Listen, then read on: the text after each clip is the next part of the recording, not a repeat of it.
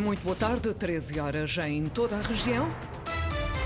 Vamos conhecer os títulos em destaque com Sais Furtado. PAN vai abster-se na votação do orçamento da região para 2024. Governo acaba de publicar portaria que regulamenta apoios para abate de animais com doença hemorrágica. Santa Clara foi condenado com um julgo à porta fechada pelo Conselho de Disciplina da Federação Portuguesa de Futebol. Quanto a temperaturas atuais, 22 graus em Santa Cruz e na cidade da Horta, Angra do Heroísmo e Ponta Delgada registram 21. Depois dos títulos, o desenvolvimento com Sais Furtado.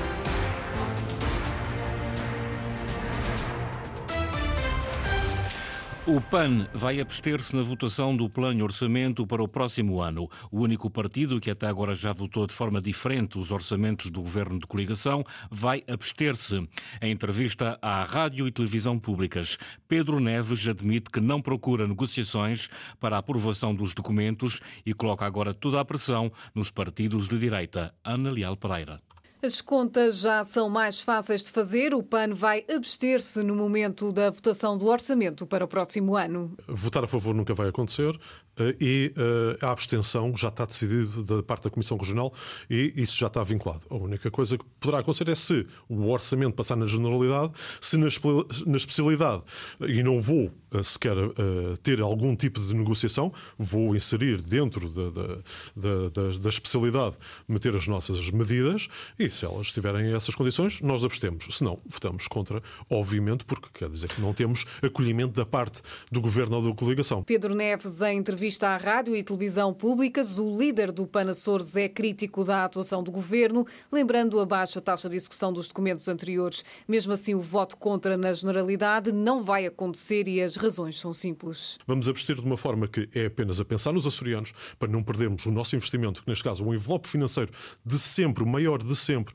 nos Açores, que é o PRR, e também o PO 2030, que é extremamente importante, e apenas por causa disso é que nós estamos a abster, porque este governo não serve para os açorianos. Porquê é que não voto contra? Também é muito simples, além do PRR, também porque o PS também não serve à região autónoma dos Açores. Contas feitas para o Governo ver aprovado o seu orçamento e agora que o PAN clarificou o seu voto, terá de contar com os votos favoráveis, quer da Iniciativa Liberal, quer do Chega e ainda do deputado independente Carlos Furtado. Se algum destes apoios falhar, o orçamento que começa a ser discutido no Parlamento dia 20 será chumbado.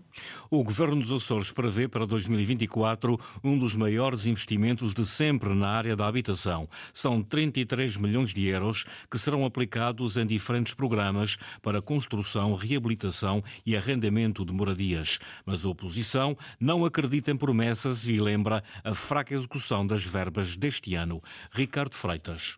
Os deputados ouviram esta manhã o vice-presidente do governo a propósito do plano de orçamento para 2024. Artur Lima promete o maior investimento de sempre na área da habitação, com um pacote de 33 milhões de euros para a construção, reabilitação e arrendamento de moradias. Mas a oposição já não vem em cantigas e lembra a baixa execução deste ano. Temos baixas taxas de execução em 2023, tendo em conta o relatório de execução financeira, numa área tão importante como é a habitação. É que há 10 anos Há 10 anos sobravam casas, Sr. Vice-Presidente. Agora faltam casas. O Governo tem que executar mais e melhor. Como é que nós temos 8% de execução no PRR. Às críticas de Berto Messias, deputado socialista e antigo membro do governo, o vice-presidente do governo responde com erros e falhas do anterior executivo. Temos uma herança pesada de ilegalidades, de irregularidades em alguns loteamentos, em algumas construções, e isso atrasou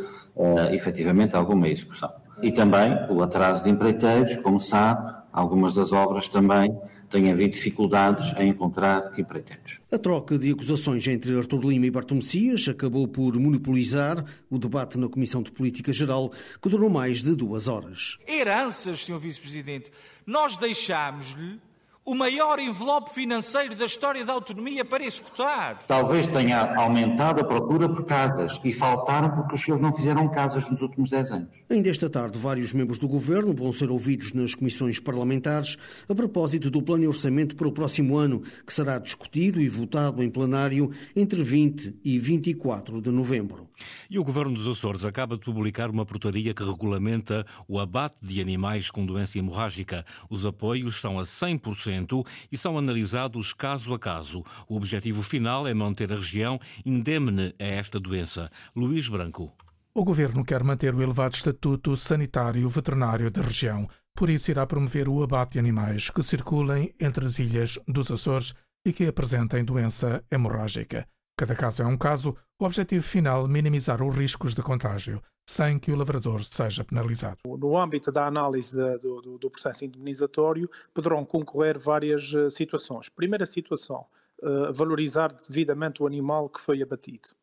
Esta é a primeira, a primeira regra.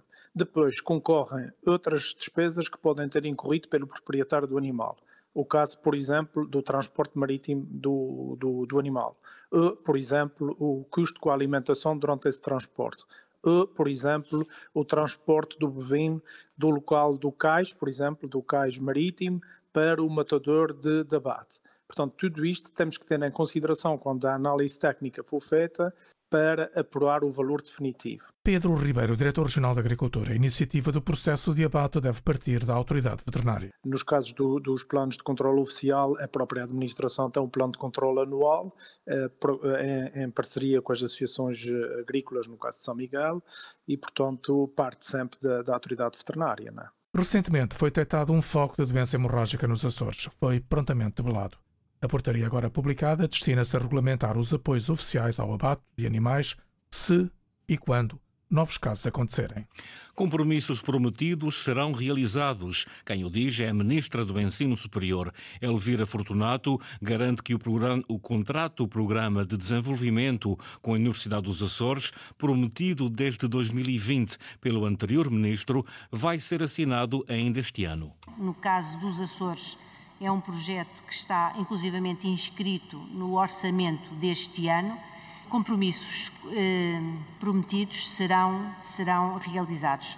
Portanto, no âmbito do novo modelo de financiamento e também no âmbito do contrato de legislatura, nós tínhamos identificado três projetos piloto para avançarem no âmbito do contrato de programa de desenvolvimento, um com a Universidade dos Açores, um com a Universidade da Madeira e outro com a Universidade Aberta. Portanto, com a Universidade dos Açores vai avançar, com a Universidade da Madeira também vai avançar e, portanto, isso foi prometido e vai ainda ser assinado durante este ano. Esses contratos de desenvolvimento com a Universidade dos Açores e com a Universidade da Madeira. Resposta da Ministra do Ensino Superior às questões dos deputados eleitos pelos Açores à Assembleia da República. Após três anos de interregno devido à pandemia, começa hoje a quarta edição, da, a sexta edição, melhor dizendo, de, da Feira de Angra com Futuro. Além de uma mostra de projetos empreendedores, a iniciativa pretende ainda apostar na capacidade de atuais e futuros empresários inovadores. A feira decorre hoje e amanhã no Parque Multissatorial de Exposições da Ilha Terceira. Francisco Faria. É uma feira de boas práticas. A ideia é incentivar e motivar o espírito empreendedor. Teremos um conjunto de workshops, de sete workshops, que tratarão de temáticas relevantes em matéria de uh, capacitação de atuais, futuros empreendedores, profissionais, enfim, quem quer que queira, uh, por assim dizer, apostar na sua valorização uh, pessoal em termos de enriquecimento de, de competências. Décio Santos, da Agiter, associação que organiza esta feira Angra com Futuro, está de regresso, é a sexta edição. Há mais de 60 espaços ocupados por empresas regionais, nacionais e internacionais que mostram no Parque de Exposições da Ilha Terceira as suas valências. Há também uma parte lúdica.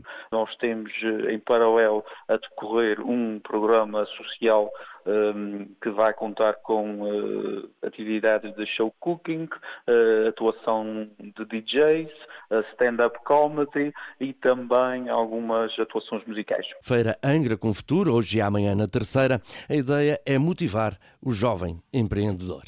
O Santa Clara foi condenado um, com um jogo à porta fechada. Em causa estão incumprimentos relacionados com o sistema de videovigilância no jogo com o Fiel. Henrique Linhares. É mais um reflexo das más condições que o estádio de São Miguel apresenta. O Conselho de Disciplina da Federação Portuguesa de Futebol condenou Santa Clara com um jogo à porta fechada, devido à reincidência no não funcionamento do sistema de videovigilância, medida imposta pela Liga Portugal.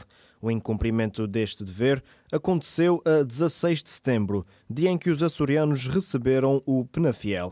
O encontro foi da quinta jornada da Segunda Liga e na altura terminou empatado sem golos. Os encarnados de Ponta Delgada terão ainda de pagar uma multa no valor de 2.142 euros, refere o comunicado do organismo que tutela o futebol português. O acórdão completo, com detalhes sobre o processo, deverá ser publicado na próxima semana pela Federação Portuguesa de Futebol. Santa Clara condenado com um jogo à porta fechada pelo organismo que tutela o futebol português. Jornal das 13, uma edição de Sais Furtado. Pode encontrar toda a atualidade em acores.rtp.pt ou na página do Facebook da Antena Açores.